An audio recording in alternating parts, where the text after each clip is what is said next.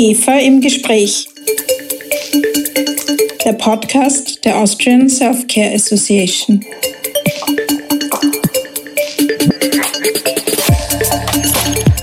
Ein herzliches Willkommen bei einer neuen Folge aus unserer Podcast-Reihe IGEFA im Gespräch.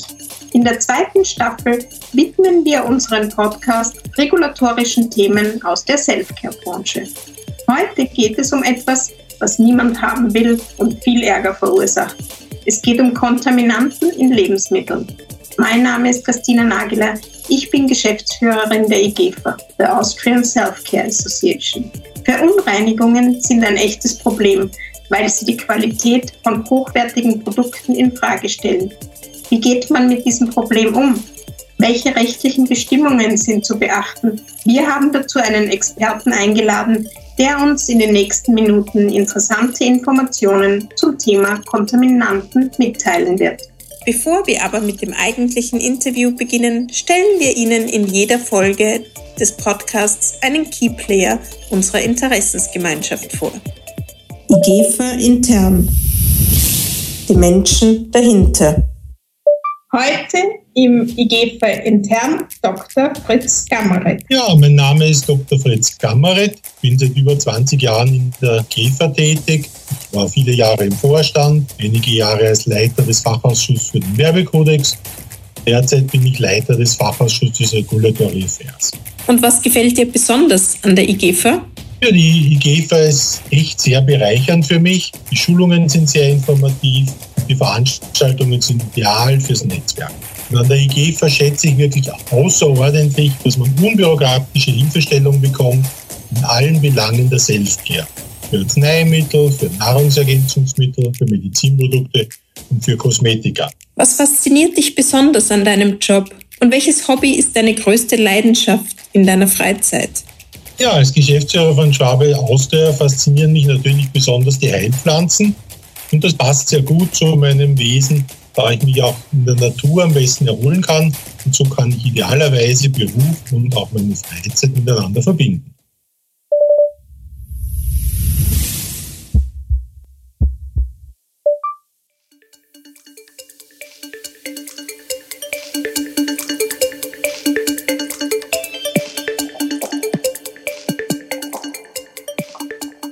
Herzlich willkommen Magister Andreas Schmölzer. Ich darf meinen Gesprächspartner kurz vorstellen. Herr Magister Andreas Schmölzer ist Sachverständiger für Ernährungsforschung. Er arbeitet für Saicon Consulting. Das ist das erste Ingenieurbüro für Ernährungswissenschaften in Österreich und er ist auch als Auditor tätig. Als Experte für Lebensmittelrecht hilft er bei lebensmittelrechtlichen Fragestellungen und Problemen und hat auch schon in der IGEFA einige Vorträge geleitet. Herzlich willkommen, Andreas. Schön, dass du da bist. Freut mich, dich zu sehen. Andreas, kannst du uns zu Beginn erklären, mit welchen Kontaminanten Hersteller von Nahrungsergänzungsmitteln und zum Beispiel von Produkten aus Heilkräutern konfrontiert sein könnten? Einfach ist zu sagen, welche nicht sein können. Also man kann in Produkten alles Mögliche finden, was äh, nicht hineingehört oder was man nicht drinnen haben will. Klassisch trennt man die Kontaminanten nach ihrer Genese in physikalische, chemische und mikrobiologische. Letzteres ist ja wohl bekannt. Also auch gefährliche Keime können sich in Nahrungsergänzungsmitteln beispielsweise wiederfinden, die da auch nicht hineingehören. Das wird zunehmend ein Problem bei biologischen Produkten oder äh, biogenen Produkten. Wir finden natürlich auch physikalische, das heißt Fremdkörper in jeder Art, was jetzt aber bei Nahrungsergänzungsmitteln nicht so das landläufige Thema ist. Äh, hingegen schon die letzte Gruppe, die sehr groß ist, das sind diverse chemische Substanzen oder äh, Stoffe, die äh, halt gefährlich sein können und die man da auch findet. Und da gibt es vielerlei. Da gibt es einmal biogener Natur, Toxine aus der Natur. Die Natur ist nicht immer so schonungslos und schön, wie man sie gerne hätte. Viele Pflanzen bilden Toxine aus, die man dann auch in den Produkten wiederfinden kann. Wir haben auf der anderen Seite äh, Rückstände von anthropologischer Natur, das heißt vom Menschen verursacht, klassischerweise Pestizide und Biozide, die man dann hier wiederfindet und die für oft für viele Probleme sorgen.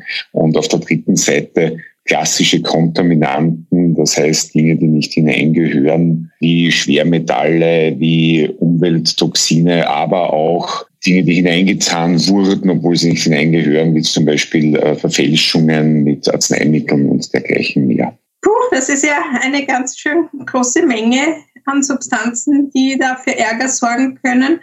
Wie schaut es da mit den gesetzlichen Regelungen für die Toleranzen und Höchstmengen bei Verunreinigungen aus?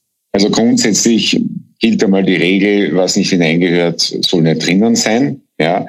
Die Erfahrung zeigt gerade im Lebensmittelrecht, das Lebensmittelrecht ist ja total retro. Wenn man da reinschaut in die Regelungen, dann kann man ja sehen, was schon alles passiert ist. Denn immer wenn was passiert, gibt es dann eine Detailregelung dazu. Für viele Stoffe gibt es Grenzwerte. Wenn ich da jetzt schnell nachdenke, Biozide, in der Biozidverordnung sind Grenzwerte für Biozidrückstände festgelegt, in der Pestizidverordnung oder Pflanzenschutzmittelverordnung die Rückstände von Pflanzenschutzmitteln und auch diverse andere Stoffe noch und dann die klassische Kontaminantenverordnung mit der Nummer 1881 aus 2006, die eine Vielzahl von, von diversesten Kontaminanten regelt, wo es halt in der Vergangenheit Probleme gegeben hat. Die meisten Stoffe sind aber nicht geregelt. Und wenn man jetzt glaubt, es ist von Vorteil, wenn es nicht geregelt ist, da kann ich gleich abwinken. Also wenn wir Regelungen haben, ist das sehr gut, weil dann hat man was zum Anhalten. Wenn es keine Grenzwerte gibt, ist nämlich oft die Frage, wenn man was findet noch, was macht man denn jetzt damit? Und im Zweifel, im Zweifel macht man, äh, will man sie ja nicht haben und da stehen die Hersteller vor ganz gravierende Probleme. Ja, allerdings. Viel diskutiert wurde in den vergangenen Jahren ja auch über die Pyrrolizidin-Alkaloide. Wie ist hier der Stand der Dinge momentan? Ja, das ist eigentlich ein schönes Beispiel. Da ist die Diskussion tatsächlich über viele Jahre gegangen. Sehr kontroversiell auch. Das sind Substanzen, die grundsätzlich ja, nicht akut toxisch, sondern chronisch toxisch sind. Das heißt auch krebserregend. Das ist sehr, sehr unangenehm, weil es hier keine akzeptablen Mindestwerte gibt. Hier hat man sich auf eine Verordnung äh, verständigt, die jetzt muss ich schauen, Dezember, im Dezember 2020 ist die veröffentlicht worden, nach, nach langen Jahren Diskussion, mit Geltung ab Juli nächsten Jahres. Und da gibt es Grenzwerte, insbesondere auch für Nahrungsergänzungsmittel, wo man hier aufpassen muss. Da gibt es eine Übergangsfrist, die schaut auf den ersten Blick sehr schön aus. Das heißt, es darf, also der Wert gilt ab 1. Juli. Man darf dann bis zum 31.12. vermarkten, aber nicht darüber hinaus, und zwar 31.12.2023. Das heißt, alles, was nach dem 1. Juli 2022 in, in Verkehr gesetzt wird, darf vermarktet werden, aber nicht länger wie Ende 2023 und da muss man halt mit den MHDs aufpassen, dass die Laufzeit des Produktes nicht darüber hinausgeht. Ansonsten wäre man rein rechtlich zur Rücknahme verpflichtet. Oh, danke für dieses Update. Ähm, zählt eigentlich auch Mikroplastik zu den Kontaminanten? Naja, wollen wir es drinnen haben? Also eigentlich nicht. Und damit ist es eigentlich schon wieder dabei. Wobei das eher ein, ich würde mal sagen, ein politisches oder öffentliches Thema ist. Aus der Sachverständigen-Sicht heraus ist es nicht so gefährlich. Also das Mikroplastik tut nicht weh. Das ist auch nicht giftig. Will nicht drinnen. Man würde es eher als Besatz bezeichnen. Und gerade bei, ich sage jetzt einmal, Kräuter aus äh, beispielsweise Ägypten gibt es Mikroplastik schon, seit es Plastik gibt äh, mit einem gewissen Anteil. Das ist sogar ein gewisses Echtheitszertifikat. Gefährlich ist es nicht. Haben will man es trotzdem nicht. Und äh, ich denke, dass die Diskussion da noch weitergehen wird. Grenzwerte gibt es keine Beanstandungen, sind mir auch nicht bekannt. Nur Zeitungsberichte. Und das ist hier das schwierige Thema. Okay, danke. Das bringt mich auch schon zu meiner nächsten Frage. Welche praktischen Tipps hast du für Hersteller von Produkten, die besonders anfällig für Kontaminanten sind? Welche Maßnahmen sollte man ergreifen? Also wenn man weiß, dass man ein Produkt hat, das anfällig für bestimmte Kontaminanten sind, dann muss man das überwachen. Das ist einmal klar. Wobei das ist ja nur die eine Seite. Die meisten Probleme machen uns die Produkte, wo wir noch nicht wussten, dass sie anfällig für Kontaminanten sind. Beispielsweise jetzt mit Ethylenoxid. Also da, da gibt es oft ein böses Erwachen. Möglich ist fast alles. Man glaubt ja gar nicht. Was soll man als Hersteller tun? Augen auf, Ohren auf und sehr sorgfältig beobachten, was sich am Markt tut. Das ist einmal das eine. Das heißt, ein regelmäßiger Blick ins Schnellwarnsystem hilft. Äh, es gibt auch so Leute wie mich, die entsprechende Update-Services anbieten, um auf gewisse Sachen aufmerksam zu machen. Das ist schon hilfreich, damit man nicht als Letzte in der Kette dann draufkommt, dass man betroffen ist. Und Analysen ist nicht alles. Ja, wir haben da oft äh, ganz äh, empfindliche Situationen, wo Hersteller gewisse Proben in Labore schicken und bitten um äh, Begutachtung, ob das eh alles okay ist. Das Labor schaut natürlich auf das, was es immer schaut. Auf die Dinge, die dann wirklich hochpoppen, hat es nicht geschaut. Dann ist es eine ewige Streitgeschichte. Wer ist denn jetzt schuld, dass da nicht drauf geschaut wurde? Beispielsweise verbotene Arzneimittel, Beimischungen, auf die wird regelmäßig nicht geschaut, wenn es einen Verdacht gibt.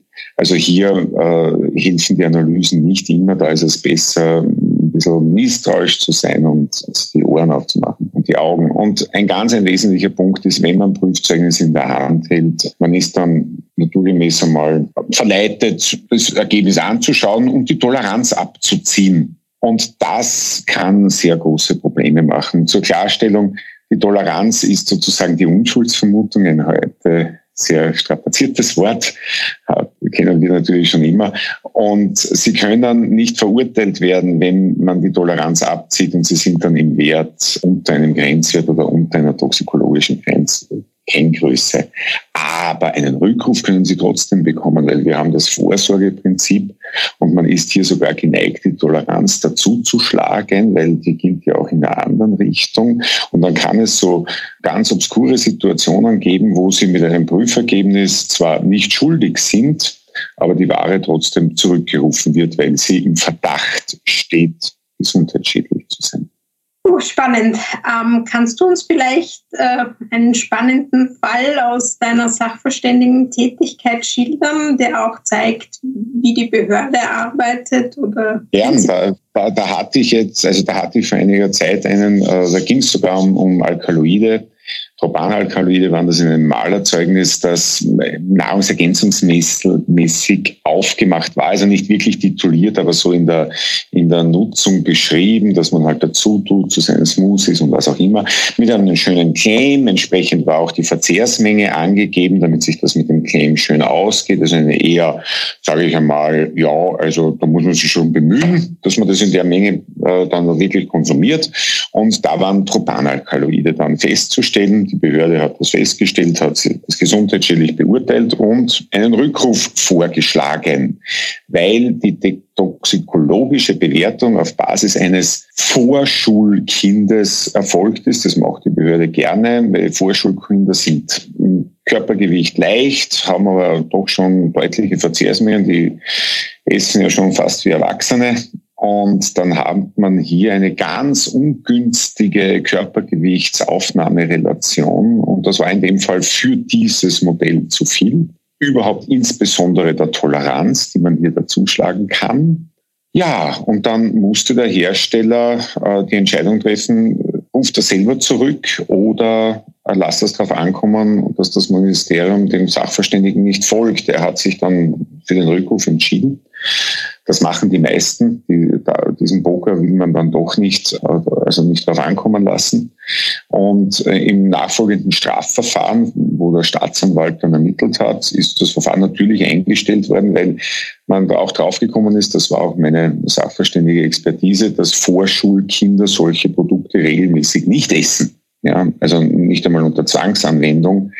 Kleie in, mit mehreren zehn Gramm pro Tag, das essen Vorschulkinder nicht und das äh, war dann auch soweit verständlich und glaubhaft. Aber das hat dieses Dilemma auch gezeigt. Man ist im Vorsorgegrundsatz immer Zweiter. Und äh, was nützt es? Ich meine, schön, wenn man keine Strafe kriegt. Der Rückruf, der war auf alle Fälle schon durch. Und schädlich für das Unternehmen. Ja, natürlich. Ich danke dir ganz, ganz herzlich für die interessanten Erläuterungen zum Thema Kontaminanten in Lebensmitteln. Es war viel Wissenswertes und Neues dabei. Ich hoffe, Sie konnten auch viel lernen. Danke für Ihr Interesse und bis bald bei der nächsten Folge IGFA im Gespräch. Vielen Dank.